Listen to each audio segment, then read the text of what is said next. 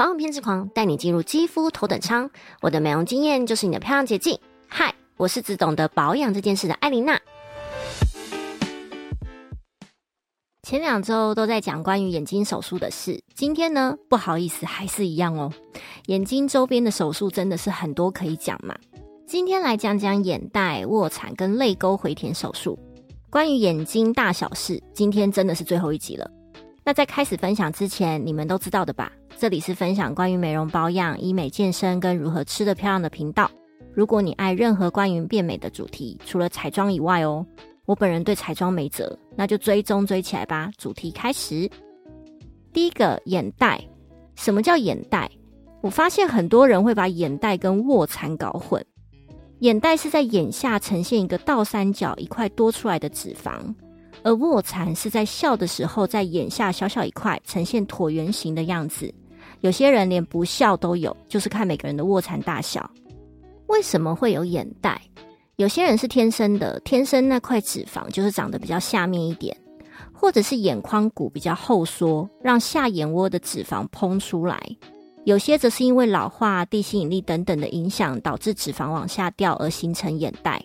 如果是因为老化的眼袋，也会夹带着周遭的皮肤开始松弛，那就要再多做拉皮的手术。那暂时性的眼袋就不用太过于担心，像是大哭过啊、吃太咸、隔天水肿的眼睛，只要冰敷、稍加按摩又会回来的，这种是不需要手术的。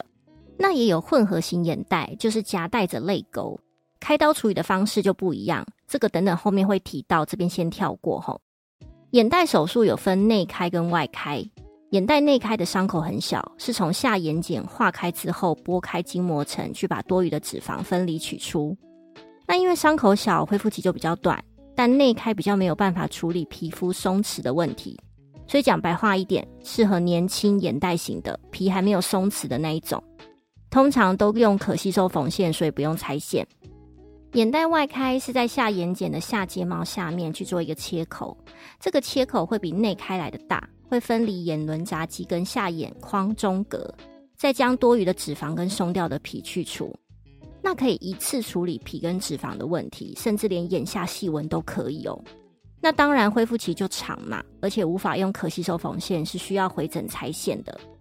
手术时间内开大约是一个小时，外开大概多半小时，一个半小时左右。恢复期也大概在一到两周左右，顶多三周就差不多自然了。那复合式眼袋就是我们接下来要讲的，把泪沟一起处理起来。好，再来第二个泪沟，泪沟就是眼睛下方的一道沟痕。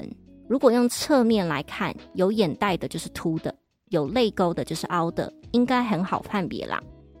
但你说泪沟跟眼袋会不会同时进行？答案是会，而且很常见。如果只有泪沟，其实用一些填充物就可以了，像是玻尿酸、童颜针、精灵针等等，用这些针剂就可以解决。但如果有眼袋又有泪沟怎么办？我们可以选择用内开眼袋的方式，但不把眼袋的脂肪取出，直接用位移的方式把脂肪填到泪沟处，一个废物利用的感觉。而也可以把筋膜绑紧固定，同时把眼周松弛的问题也一并解决。完全是一举三得啊！眼袋泪沟回填的手术时间大概是一到两个小时。若是医生用不吸收缝线，拆线时间大约是一周后左右。通常眼睛的手术都是局部麻醉，但这个手术我知道也是蛮多医生会选择用睡眠麻醉的方式来做，毕竟它动到的范围比较大嘛。那最后卧蚕，卧蚕是下眼睑下方的一小块凸起来的肌肉，笑的时候更明显。有卧蚕会给人一种眼睛会笑的感觉，所以我就遇过蛮多人来咨询卧蚕手术。如果你不想动刀，可以先打玻尿酸看看，但玻尿酸代谢的很快，大概顶多半年就差不多。等确定打起来的样子之后，很喜欢的话，还是直接开刀处理吧。会先在眼尾处开个小切口，切口很小，所以恢复期不长。将植入物放入下眼皮下方。这个植入物可以选择像自体筋膜、真皮脂肪，或者是像 Grow Test 人工真皮等等。但人工真皮跟自体筋膜会有三到四成的吸收率，剩余的六到七成大约会在半年左右定型。但有眼袋的人是不能做卧蚕手术的哦，这样不但没有加分，反而会变得很奇怪。所以如果有想要卧蚕的你，建议最好先给医生评估之后再决定。另外选择如果是人工真皮，我自己觉得做完是比较明显的。如果喜欢明显的卧蚕，可以选这个材质。其他材质我觉得就都差不多。艾琳娜的 Murmur Time，